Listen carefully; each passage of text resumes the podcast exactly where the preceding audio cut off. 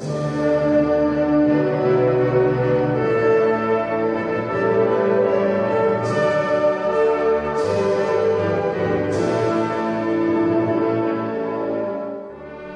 till undervisningsprogrammet Vägen genom Bibeln med Kurt Westman. Och på denna vandring genom Bibeln befinner vi oss nu i fjärde Mosebok. Slå gärna upp din bibel och följ med. Programmet är producerat av Norea Radio.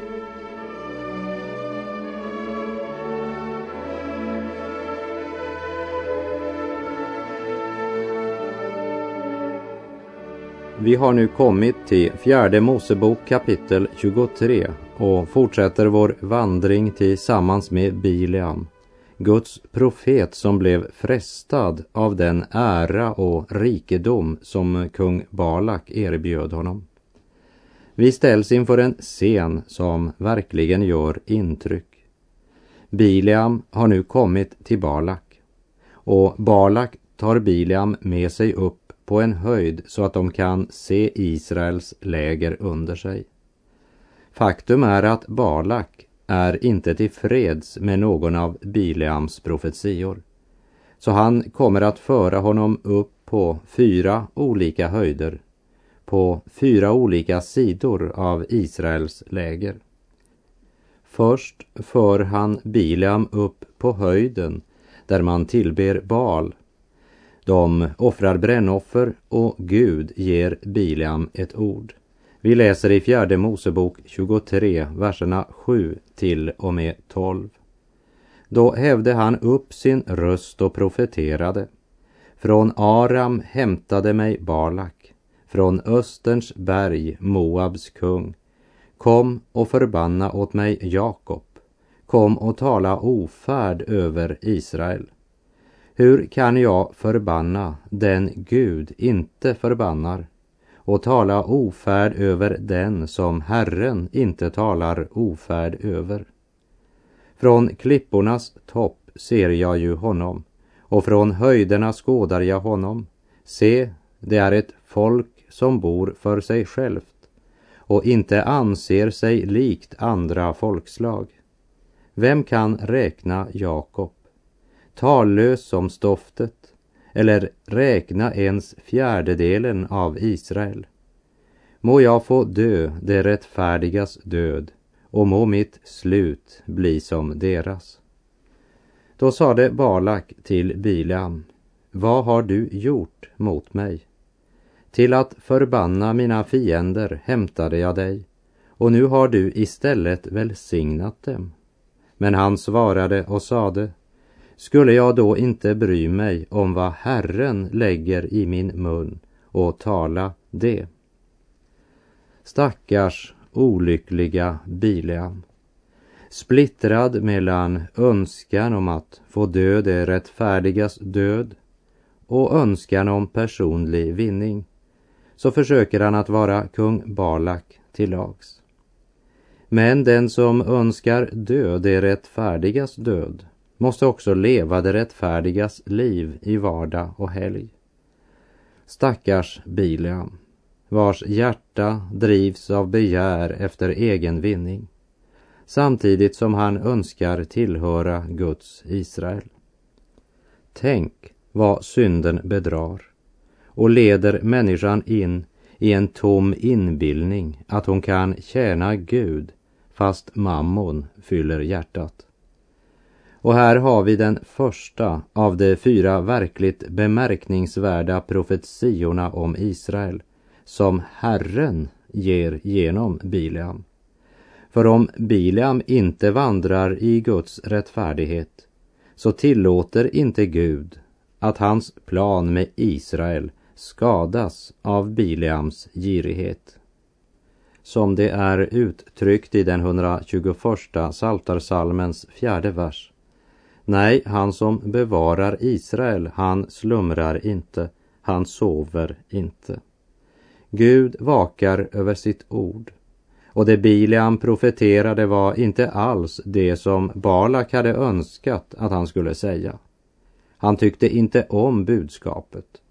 Så han tar honom med till ett annat berg och ber honom se på Israels barn som har lägrat sig i dalen.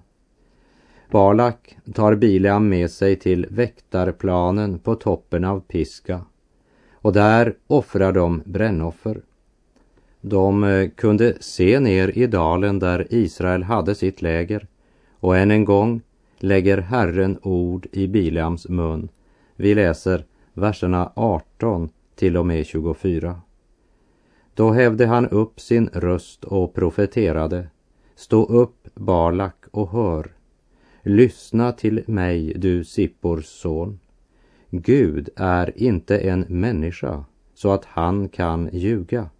Inte en människoson så att han kan ångra något. Skulle han säga något och inte göra det, tala något och inte fullborda det. Se att välsigna har jag fått i uppdrag. Han har välsignat och jag kan inte ändra det. Ofärd är inte att skåda i Jakob och olycka inte att se i Israel. Herren, hans Gud, är med honom och jubel som mot en konung höres där. Det är Gud som har fört dem ut ur Egypten. Deras styrka är som vildoxars, ty trolldom gagnar ingenting mot Jakob, inte heller spådom mot Israel. Nej, nu måste sägas om Jakob och om Israel, vad gör inte Gud? Se, det är ett folk som står upp likt en lejoninna, ett folk som reser sig liksom ett lejon. Det lägger sig inte ned förrän de har ätit rov och druckit blod av slagna män. Istället för att förbanna Israel så välsignar han dem än en gång. I denna andra profetia har det skett ett stort framsteg. I förra budskapet hette det Jag kan inte förbanna. Här heter det Se, att välsigna har jag fått i uppdrag. Än en gång är Balak missförnöjd. Om du nu inte vill förbanna dem, sa Balak till Bileam. Men saken var den att Bileam kunde inte förbanna Israel. Hur mycket Bileam än önskade det, så kunde han inte förändra Guds tanke med Israel. Gud vill inte och Satan kan inte förhindra välsignelsen. Men Moabs kung Balak ger sig inte för det. Och det gör förresten inte Bileam heller. Men tillsammans står de emot Guds Israel och påminner därmed om djuret och den falska profeten som omtalas i Uppenbarelseboken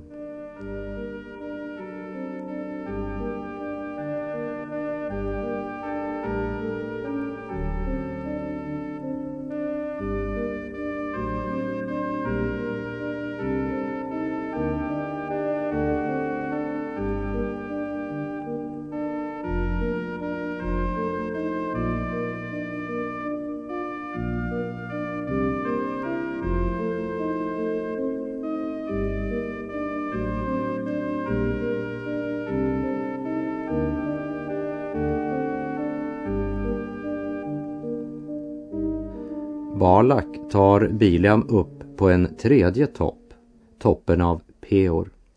Och därmed har vi kommit till kapitel 24 i fjärde Mosebok, som är en sammanhängande fortsättning från förra kapitlet. Och vi läser de två första verserna. Då nu Bileam såg att det var Herrens vilja att han skulle välsigna Israel gick han inte som de förra gångerna bort och såg efter tecken utan vände sitt ansikte mot öknen. Och när Bileam lyfte upp sina ögon och såg Israel lägrat efter sina stammar kom Guds ande över honom. Här kan jag inte annat än tänka på vad skriften säger i Romarbrevet 11.29. Gud tar inte tillbaka sina gåvor och sin kallelse. Man eh, kan inte annat än förundras när man läser att Guds ande kom över denna man och hör hans profetia, verserna 3 till och med 9. Och han hävde upp sin röst och profeterade. Så säger Bileam, Beors son. Så säger mannen med det slutna ögat. Så säger han som hör Guds tal. Han som skådar syner från den allsmäktige i det han sjunker ned och får sina ögon öppnade. Hur sköna är inte dina tält, du Jakob, dina boningar, du Israel. Det liknar dalar som utbreder sig vida, det är som lustgårdar invid en ström, som aloeträd planterade av Herren, som sedrar invid vatten. Vatten flödar ur hans ämbar, hans sådd blir rikligen vattnad. Större än Agag ska hans kung vara, ja, upphöjd blir hans kungamakt. Det är Gud som har fört honom ut ur Egypten. Hans styrka är som en vildoxes. Han skall uppsluka det folk som står honom emot. Deras ben ska han sönderkrossa och med sina pilar ska han genomborra dem. Han har lagt sig ned, han vilar som ett lejon, som en lejoninna. Vem vågar oroa honom? Välsignad vare den som välsignar dig och förbannad vare den som förbannar dig. Ja, det var sannerligen inte syndfrihet som präglade Israels läger. Men Gud hade genom brännoffret och offerdjurets blod tagit itu med synden. Synden var bekänd och Israels synder var försonade. Gud hade dömt synden och syndaren och ett offerdjur hade mottagit den dom de hade förtjänat. Synden var nu sonad och där synden är borttagen, där är Gud fri till att välsigna. I Romarbrevet 8 står det i verserna 33 och 34. Vem kan anklaga Guds utvalda? Gud frikänner. Vem kan då fälla? Kristus är den som har dött och därtill den som har uppväckts och sitter på Guds högra sida och vädjar för oss. Vem kan anklaga Guds utvalda? Ingen. Gud har redan förklarat dem för rättfärdiga. Vi läser i fjärde Mosebok 24, verserna 10 till och med 14. Då upptändes Balaks vrede mot Bileam och han slog ihop händerna. Och Balak sade till Bileam, till att förbanna mina fiender kallade jag dig hit. Och se, du har istället nu tre gånger välsignat dem. Ge dig nu av hem igen. Jag tänkte att jag skulle få bevisa dig stor ära. Men se, Herren har hindrat dig att bli ärad. Bileam svarade Balak. Sade jag inte redan till sändebuden du skickade mig? Om Balak än gav mig så mycket silver och guld som hans hus rymmer, kunde jag dock inte överträda Herrens befallning, så att jag efter eget tycke gjorde något, vad det vara må. Vad Herren säger, det måste jag tala. Se, jag går nu hem till mitt folk, men jag vill varsko dig om vad detta folk ska göra mot ditt folk i kommande dagar. Balak är rasande, men Bileam förklarar att han kan inte bara säga en sak och så sker det. Det är inte så det fungerar. Som Herrens profet kan han bara säga vad Gud har uppenbarat. Och så frambär Bileam Guds budskap till Balak. Vi läser i vers 16. Så säger han som hör Guds tal och har all kunskap från den högste. Han som skådar syner från den allsmäktige i det han sjunker ned och får sina ögon öppnade. Och lägg nu noga märke till denna bemärkningsvärda profetia som vi brukar citera vid juletid, verserna 17 till och med 19. Jag ser honom, men inte i denna tid. Jag skådar honom, men inte nära. En stjärna träder fram ur Jakob och en spira höjer sig ur Israel. Den krossar Moabs tinningar och slår ner alla söner till sätt. Edom ska han få till besittning, till besittning Seir, sina fienders länder. Ty Israel ska göra mäktiga ting. Ur Jakob ska en härskare komma. Han skall i städerna förgöra dem som räddar sig dit. Har du någon gång undrat var de vise männen lärde sig att de skulle se efter en stjärna? Hur kunde de associera en stjärna med en kungs födelse? Och varför reste de så långt? Cirka 1500 år efter att den här profetian blev uttalad så får vi se en hel rad av visa män komma från Bileams land. Denna Bileams profetia blev tydligen bevarad eftersom Bileam var räknad som en enastående profet i öst. Och de visa männen kände till hans profetia. En stjärna träder fram ur Jakob och en spira höjer sig ur Israel. När de vise män kom till Jerusalem frågade de Var finns judarnas nyfödda kung? Och så säger de Vi har sett hans stjärna gå upp och kommer för att hylla honom. Om vi ser de här skriftställena i sammanhang med profeten Daniel som också hade profeterat i östern och som antydde vid vilken tid Messias skulle komma. Då förstår vi bättre de visa männens ankomst till Jerusalem. Det som är högst märkvärdigt är att Israel, folket som hade Gamla testamentet och alla dess profetior om den kommande Kristus, inte var beredda på hans ankomst med undantag av en liten, liten minoritet som Anna i templet och Simeon. Och när det gäller de visa männens ankomst till Jerusalem så ska vi lägga märke till att skriften inte säger att det var tre visa män. I Matteus 2, vers 1 återfinner vi det historiska referatet av de visa männens ankomst när Jesus var född i Betlehem i Judeen på kung Herodes tid kom visa män från Österns länder till Jerusalem. Det står inte det kom tre visa män. Jag vet inte hur många de var, men jag tror inte att tre visa män skulle ha verkat så störande på Herodes eller skapat sådan oro i Jerusalem. Jag tror det var många, många som kom till Jerusalem. Hur många de var, det vet jag inte.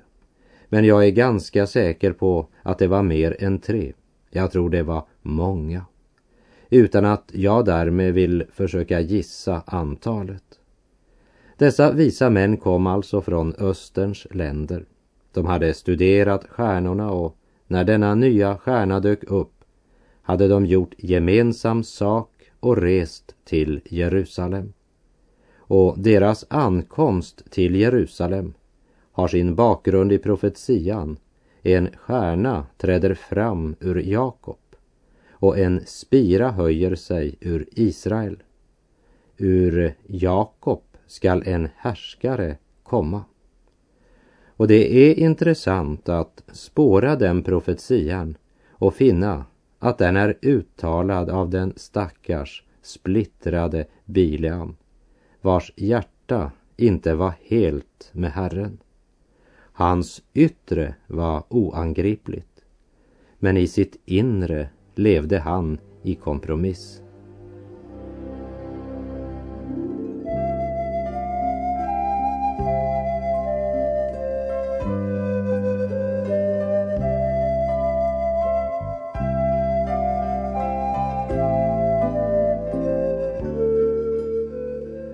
Som vi minns ifrån vår vandring genom andra Mosebok så var Amalek en bild på köttet, alltså vår syndiga natur.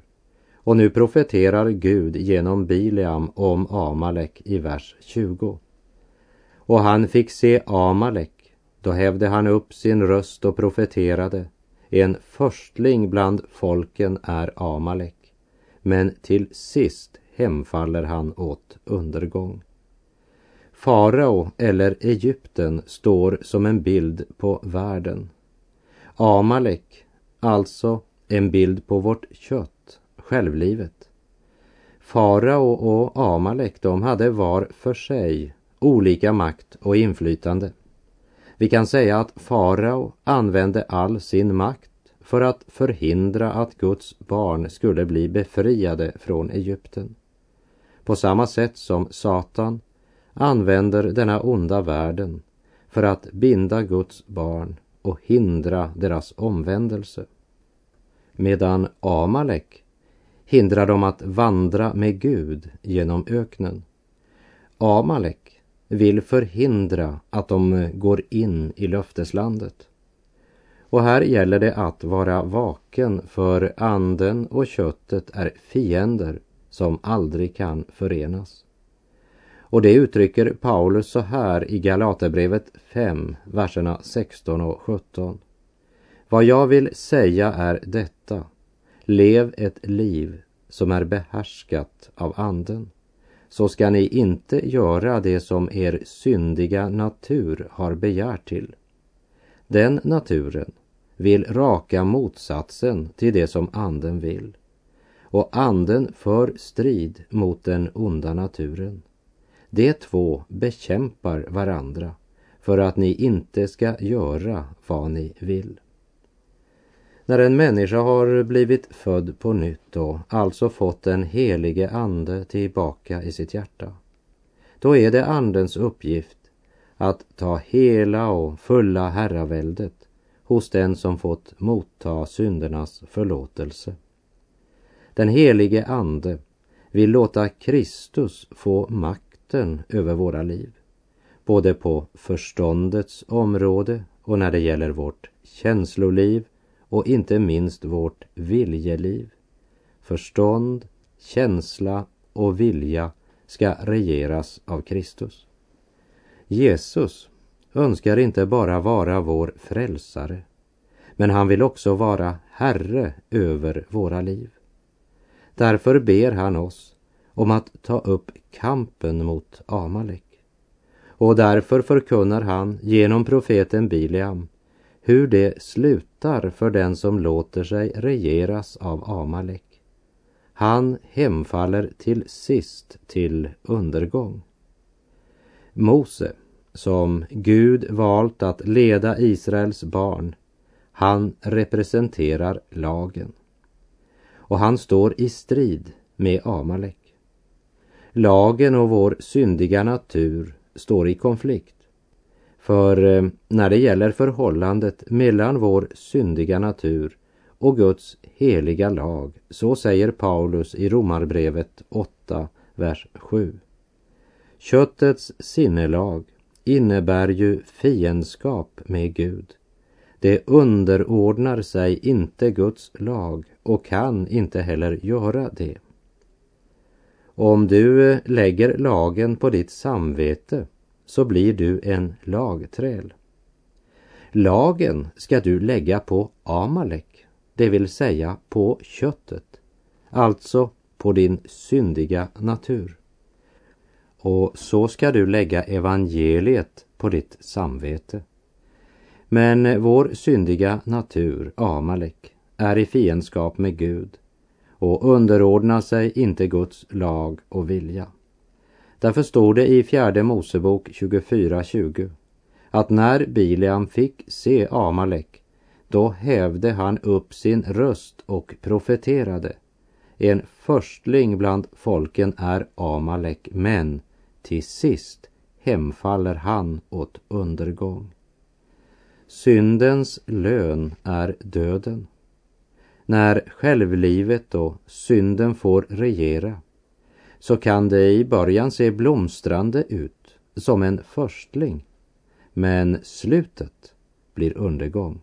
För syndens lön är döden. Som det står i Romarbrevet 6.23. Syndens lön är döden, men Guds gåva är evigt liv i Kristus Jesus vår Herre. Och vi läser i fjärde Mosebok 24 och vers 25. Och Bileam steg upp och vände tillbaka hem. Också Balak for sin väg. När det står att Bileam vände tillbaka hem så betyder det att han återvände till sitt rum, inte till Mesopotamien. För han kom ju egentligen från Petro i Mesopotamien. Men han förblev bland midjaniterna, som vi ska se när vi kommer till kapitel 38. Så i nästa program kommer vi till ett ännu mera avslöjande avsnitt där Bileams svek och Bileams falska lära avslöjas. Bileam kände en stor dragning till den ära och rikedom som kung Balak erbjöd honom. Och han kände det så starkt att rummet han har i Midjan har faktiskt blivit hans hem. Det ligger ett djupt allvar i vers 25. Och Bileam steg upp och vände tillbaka hem. Också Balak for sin väg. Bileam vandrar inte på Herrens väg, han vandrar på sin väg. Och han återvänder till det som är hem på den vägen. Också Balak for sin väg. Han var precis samma typ. Deras yttre förhållanden var helt olika. Den ena var världslig och den andra mycket religiös. Den ena rik och ärad kung den andre en fattig profet. Men deras hjärtan var nog så lika. De gick på sin egen väg, med hjärtat fyllt av begär efter denna världens rikdom och ära. Vägen om vilken Bileam i Guds kraft profeterade och sa att den som vandrar på den hemfaller till sist till undergång. Men lika väl kunde han inte lämna den vägen. Det var för mycket som band honom. Och i kapitel 38 ska vi senare läsa om ögonblicket då Bileam möter döden. Och det för evigt blir för sent för honom att vända om. Bileam hemföll till sist till undergång trots att han var Herrens profet och talade i Guds namn. Meditera lite grann över det tills vi, om du vill, hörs igen. Och med det säger jag tack för den här gången. Herren vare med dig. Må hans välsignelse vila över dig. Gud är god.